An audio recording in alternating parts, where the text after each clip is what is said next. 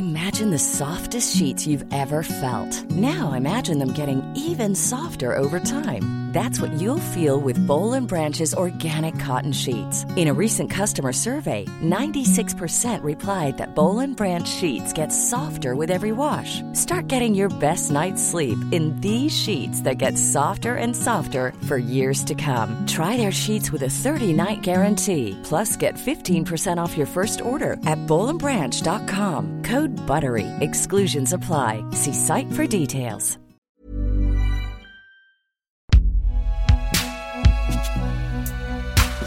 Bon, je te le dis, t'en fais ce que tu veux, mais c'est. Eh ouais. Il était une fois une pauvre jeune fille, martyrisée par ses sœurs et sa belle-mère, qui étaient méchantes et laides. Heureusement, elle, elle était belle. Elle chantait avec les oiseaux, et elle avait de tout petits pieds, si mignons. C'est pour ça qu'elle fut choisie par un prince, qui l'épousa. Et ainsi, elle fut sauvée de la misère, des autres femmes et des tâches domestiques. Cendrillon, version Walt Disney. Il était une fois une jeune et très belle sirène. Voyant un prince marcher sur la terre ferme, elle en tomba follement amoureuse. Pour le rejoindre, elle sacrifia sa voix magnifique et troqua sa belle queue de poisson pour une paire de jambes. Elle devint muette, et chaque pas qu'elle faisait lui causait une immense douleur, comme si des poignards s'enfonçaient dans ses pieds. Et finalement, le prince en épousa une autre. La petite sirène d'Andersen. Il était une fois une belle jeune femme, inexpérimentée, douce et un peu niaise, employée d'un magasin de bricolage. Un jour, elle rencontra un très riche et sexy PDG, irrésistible mais tourmenté par un lourd passé. À force de la fouetter, de la frapper, de la menotter et de la surveiller, il finit par tomber fou amoureux d'elle. Et à la fin, ils se marièrent. Fifty Shades of Grey de E.L. James.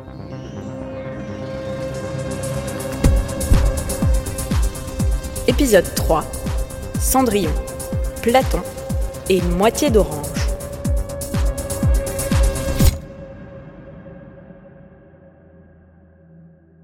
Des histoires d'amour, heureuses ou malheureuses, nous en avons ingéré à tous les âges, sous plein de formes différentes.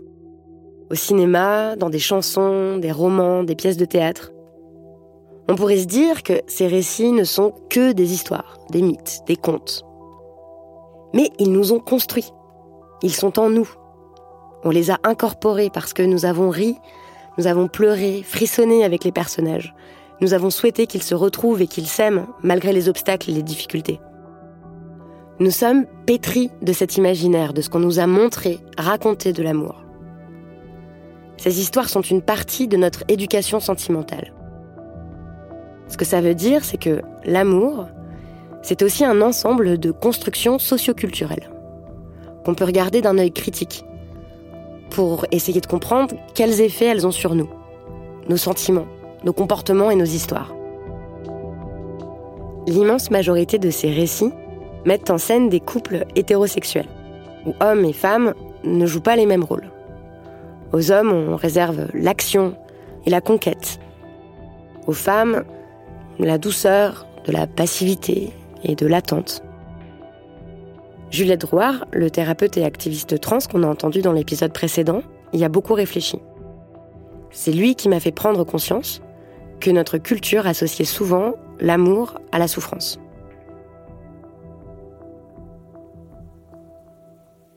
J'ai été abreuvé évidemment de ça à travers euh, tous les dessins animés où c'est toujours un petit peu les mêmes euh, les mêmes rôles de genre qui sont attribués avec euh, dans les relations d'amour c'est toujours déjà la, contrainte la douleur l'obstacle être enlevé être embrassé dans son sommeil c'est être protégé des autres hommes mais à condition que ce soit par un homme. Enfin c'est toujours ces rapports en fait très violents qui conditionnent ce que veut dire le rapport amoureux et je pense que j'en ai été aussi euh, évidemment euh, emprunt, parce que je me rappelle que quand j'étais petit, je rêvais que, que je délivrais des princesses.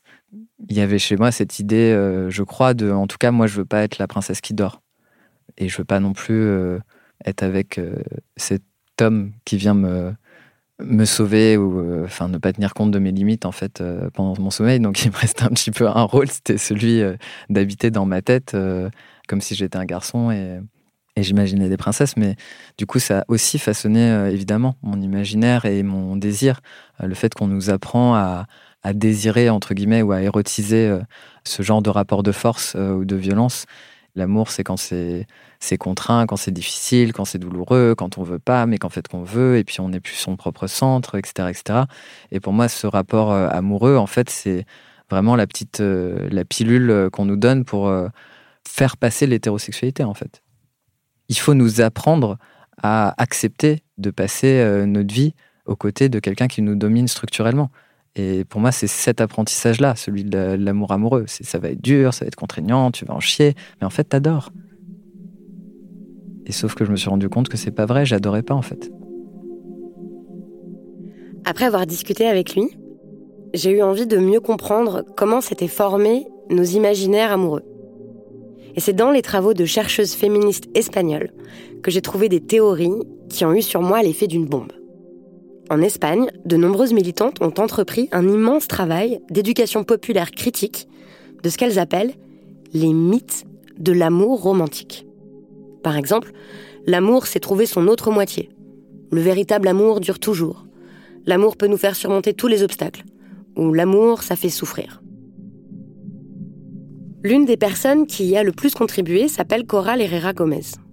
Dans sa thèse de doctorat, puis dans ses livres et ses ateliers, elle identifie et elle décortique un par un ces mythes et montre le rôle qu'ils jouent dans la construction binaire et hiérarchique du genre. Parce qu'ils ont nourri nos structures psychiques, orienté nos émotions et nos sensations, ces mythes pèsent sur la façon dont on interprète nos sentiments et dont on se raconte nos propres histoires d'amour. J'en ai discuté avec Émilie, 31 ans, qui est restée 8 ans en couple. C'était un homme, un vrai, tu vois. Il était grand, euh, et euh, tu vois, il était costaud, il parlait hyper bien, c'était un animal social, tu vois, tu le mettais n'importe où, il parlait avec tout le monde. Et puis, euh, les gens nous trouvaient trop mignons aussi. Les gens, ils nous, ils nous adoraient, quoi. On était un super couple, c'était trop bien de nous voir ensemble. Mais du coup, ben, il y avait plus de Émilie, il y avait Émilie et Bidulo. Ils s'étaient rencontrés au lycée, ils se sont installés ensemble, ont acheté un appartement, voulaient faire des enfants. Mais régulièrement, son compagnon, Bidulo, comme elle l'appelle maintenant, faisait des crises de colère et de doute et menaçait de la quitter, sans raison apparente. C'était une personne qui avait plein de blessures psychologiques et moi, j'aime bien ça, les gens un peu blessés, les gens un peu euh, abîmés. Je vais, j'aime bien écouter, j'aime bien conseiller, tout ça. J'ai toujours un peu cette casquette-là. Donc lui, c'était vraiment, il était servi sur un plateau. Et euh, donc moi, j'ai commencé à vouloir l'aider parce que euh, il avait des accès de colère, par exemple. Alors jamais à mon égard, jamais de violence, etc. Mais parfois, il s'emportait vraiment beaucoup, beaucoup, hyper, hyper en colère. Et donc, bah, moi, je m'étais dit, ben, bah, moi, je vais l'aider à à canaliser sa colère, à le comprendre. Enfin, j'ai passé huit ans à lui dire d'aller voir un psy, donc il y est allé euh, genre deux mois avant qu'on se sépare. C'était une bonne idée. Mais du coup, euh, bah, en fait, j'ai rempli ce rôle-là en me disant, voilà, grâce à moi, il va aller mieux, quoi. Ça, c'est le mythe de l'omnipotence. L'amour qui peut tout. Transformer les monstres en princes. Surmonter tous les obstacles. Pourquoi tu penses que tu es restée aussi longtemps? Alors, je pense que je suis restée longtemps avec lui parce que je pense que j'étais très...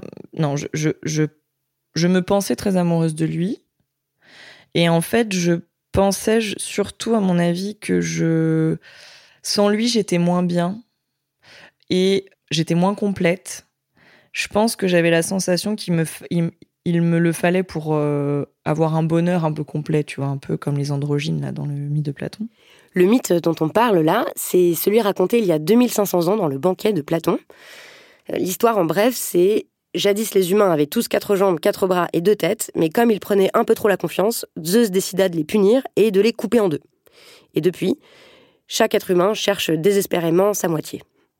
Donc ce mythe de notre incomplétude, c'est vraiment un mythe fondateur de l'amour romantique. Trouver enfin son âme sœur ou sa moitié d'orange, comme disent les Espagnols mon but c'était pas que ça marche enfin tu vois c'était pas que j'ai un couple qui soit fonctionnel non mon but c'était que ça dure pour toujours tu vois J'avais ce truc-là de bah trop bien quand on sera vieux, on pourra dire euh, qu'on s'est rencontrés au lycée, puis que on a traversé des crises, mais qu'on a grandi ensemble et tout. Donc là, on entend plusieurs mythes. Le mythe de l'éternité.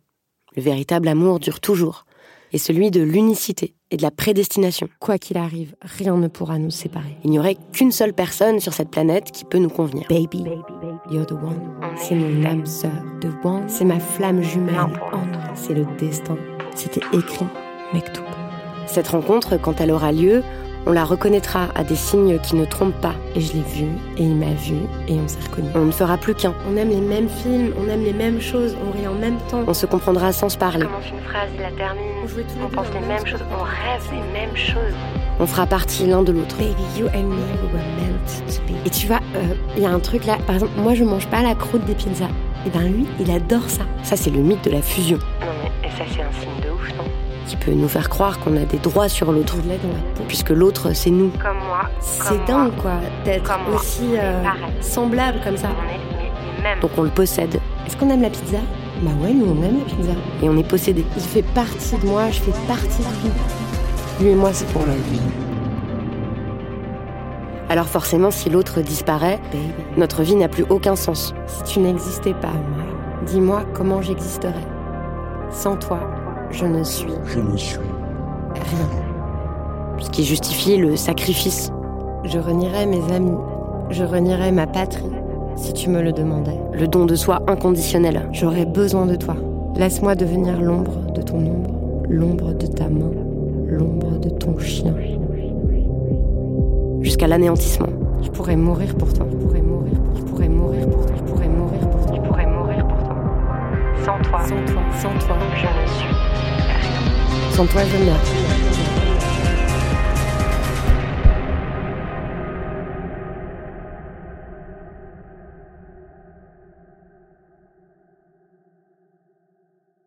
L'amour justifierait toutes les souffrances avec ce corollaire extrêmement toxique.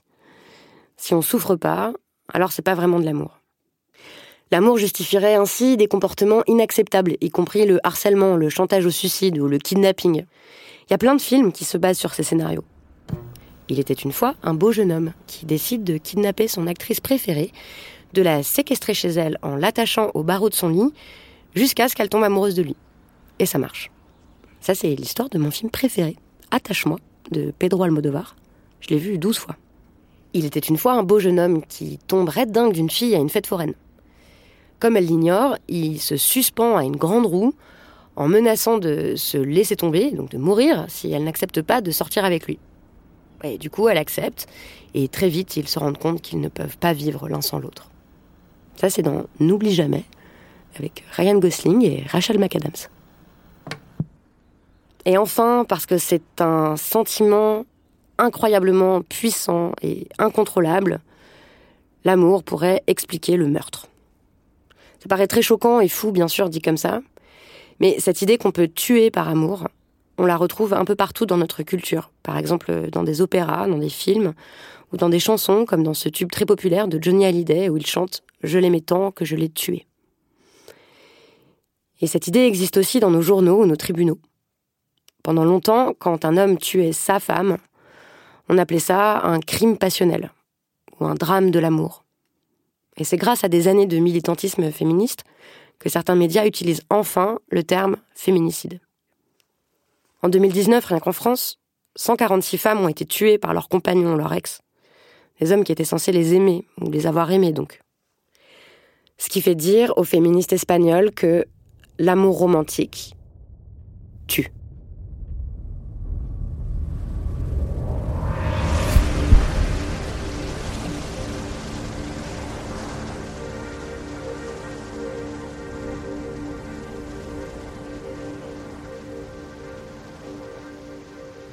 Et sans même aller jusqu'au meurtre, tous ces mythes contribuent à romantiser des situations de violence, de harcèlement, de non-respect des limites.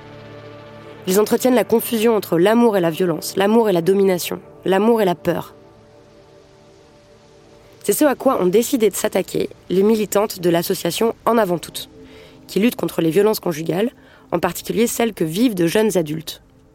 Qu'elles soient physiques ou psychologiques, ces violences commencent parfois très tôt dans la vie, dès la première relation amoureuse, et concernent beaucoup de monde.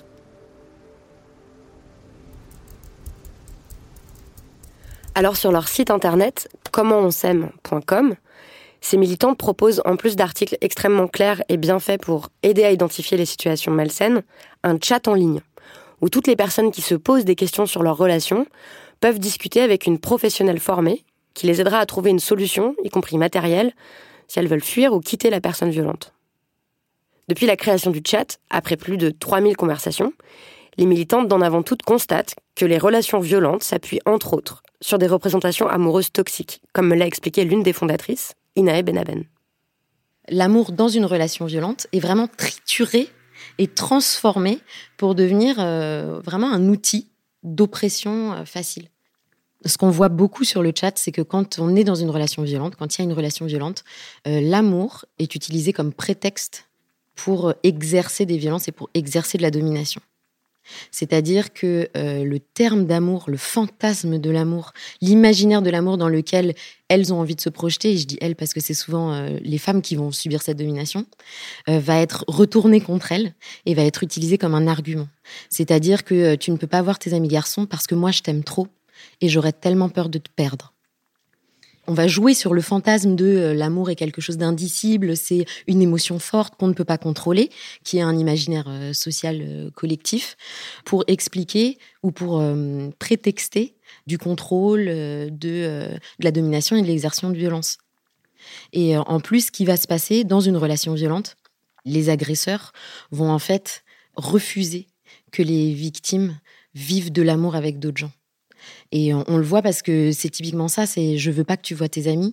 Tes amis, ce sont des espaces d'amour. C'est pas ce qui est dit, mais les amis sont des espaces d'amour. La famille, ce sont des personnes qui sont des espaces d'amour. Et dans une relation violente, parce que l'amour peut être un espace de force, un espace de soutien, un espace de réalisation de soi-même, et eh ben en fait, ces amours-là vont être refusés, vont être interdites, même dévalorisées, c'est-à-dire ces personnes, elles t'aiment pas vraiment. Moi, je t'aime, mais ces personnes ne t'aiment pas vraiment. Et ils vont dire aux victimes, non, toi, tu sais pas ce que c'est l'amour. Moi, je sais ce que c'est l'amour. Et ma définition de l'amour va devenir ta définition de l'amour. Et c'est ça. C'est moi qui dis ce que c'est. Après tous ces constats, ces conversations, ces lectures, je dois bien reconnaître que j'ai eu une sensation d'horrible gueule de bois. Parce que c'est une chose de reconnaître la toxicité de ces mythes, mais c'en est une autre de pouvoir s'en débarrasser. Et puis même si on finit par y arriver, qu'est-ce qui va nous rester? Parce que je trouve que c'est toujours galère en fait. Cécile, 47 ans. Je pensais que j'étais libre en fait, mais je crois que je ne l'ai pas été tant que ça. Quand t'es passionné, t'arrêtes pas d'y penser, c'est infernal, t'es pas toi-même, tu, tu, tu, tu, tu, Je pense à l'autre tout le temps, je dors pas, je suis complètement... Euh, j'arrive pas à bosser, euh, j'ai envie de voir l'autre, et quand j'y suis, je suis pas bien parce que je, je suis pas naturel, parce que j'ai envie d'en faire trop, parce qu'il m'impressionne. Et puis quand je suis pas passionnée, bah, je m'ennuie, donc euh, j'arrête pas de voir l'autre, je le méprise, euh, je trouve qu'il est con. Euh. Du coup, en fait, j'ai l'impression que je suis jamais vraiment très heureuse en amour. Quoi. À force de déconstruction, est-ce qu'on se condamne au désenchantement? À n'être plus que des monstres froids, rationnels, indifférents, dans l'hyper-contrôle? Heureusement, non. Et attends, t'aimes pas avoir des papillons dans le ventre et trouver que le monde est merveilleux et et être hyper amoureux et, rigoler bêtement et, et te sentir en super forme même quand t'as pas beaucoup dormi parce que en fait euh, t'es complètement exalté quoi quand t'es amoureux. T'aimes pas ça? Euh, bah Déjà j'ai des papillons dans le ventre. Pour moi ça, ça a trait à la, à la sexualité. Juliette Drouard. Et cette phase dont tu parles, euh, un petit peu obsessionnelle, extatique, un peu bah, droguée, tu vois. Enfin, c'est une forme de cam. C'est une phase qui passe aussi, et puis on découvre l'autre. Et donc c'est juste, j'ai l'impression de rencontrer l'autre euh, un petit peu plus tôt. c'est l'autre grande force des analyses féministes de l'amour romantique. Entre se soumettre à ces mythes et se barricader dans le cynisme pour éviter de souffrir, il y a mille autres possibilités.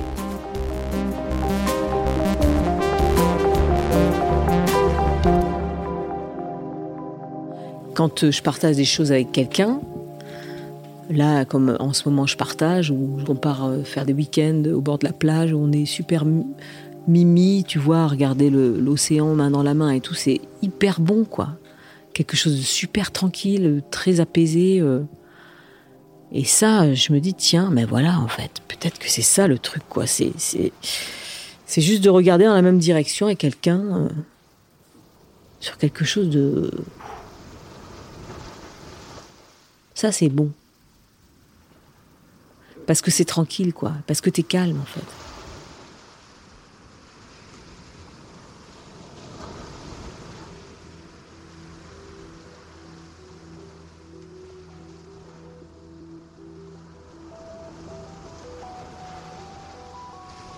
Déconstruire ces mythes, ça n'est pas rejeter nos émotions, mais ça ouvre la voie à des relations qui vont être encore plus intenses, exaltantes, magiques, enfin basées sur l'honnêteté et l'égalité, le respect de nos limites. Par exemple, on peut dissocier les très fortes émotions provoquées par l'état amoureux des mythes de l'amour romantique. On peut accueillir l'émerveillement d'une rencontre sans forcément se dire que ça y est, c'est le bon ou la bonne. On peut créer une intimité très forte, ouvrir son cœur, mais sans fusionner. On peut continuer à voir des signes partout, mais savoir que ces signes ne disent rien sur le destin de la relation. Est-ce que ça les rend moins beaux? Ben non.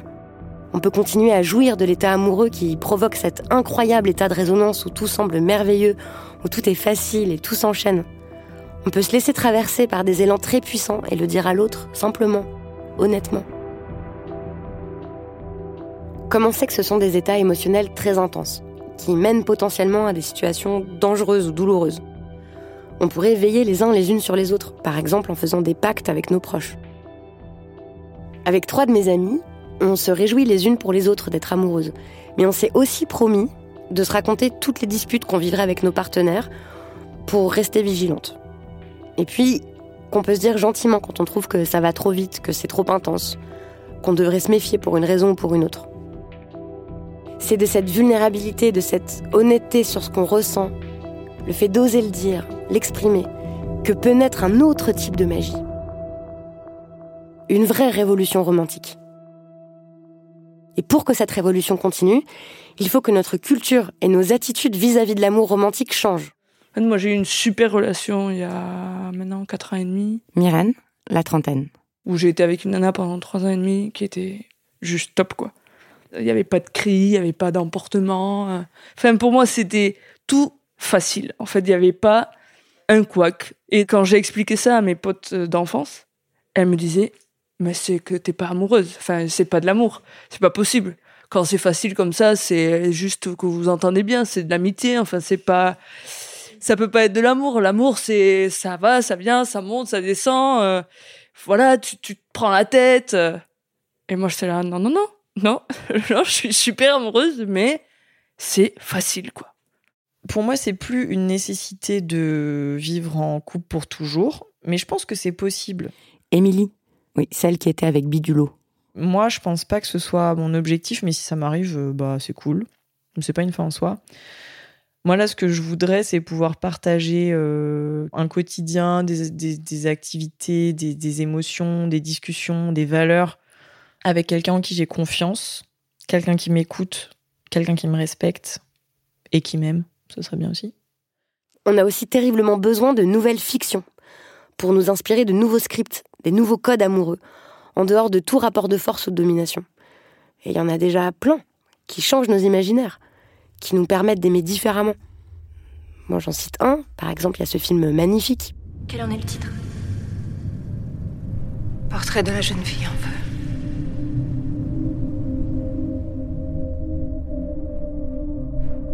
En attendant ces nouveaux récits, la route est encore longue. Pour s'aimer à égalité, il faut aussi déconstruire nos socialisations genrées. Comprendre comment le fait d'être socialisé comme fille ou comme garçon nous éduque différemment à l'amour. Et ça, c'est ce qu'on verra dans le prochain épisode.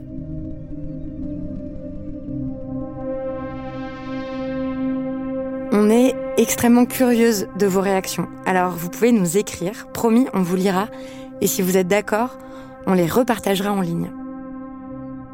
Je voudrais remercier la thérapeute féministe Elisande Collande, grâce à qui j'ai eu accès aux travaux des féministes espagnoles comme Brigitte Vasallo et Coral Herrera Gomez. Elisande Collande a un blog génial qui est une mine d'or sur ces sujets que je vous encourage à lire et à consulter sur non-monogamie binge.com.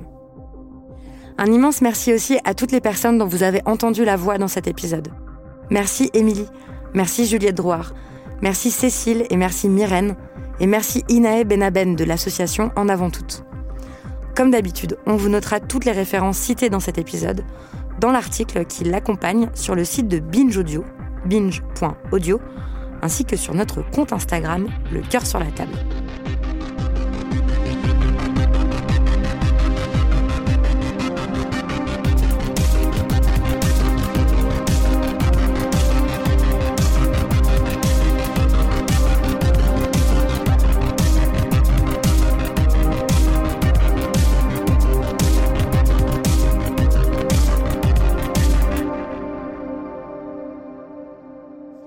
C'était le troisième épisode du Cœur sur la table. L'écriture s'est faite à quatre mains, les miennes et celles de Diane Jean, qui est productrice de ce programme. Naomi Titi est à l'édition, Solène Moulin a signé la réalisation et la création musicale. Merci beaucoup pour votre écoute et à bientôt.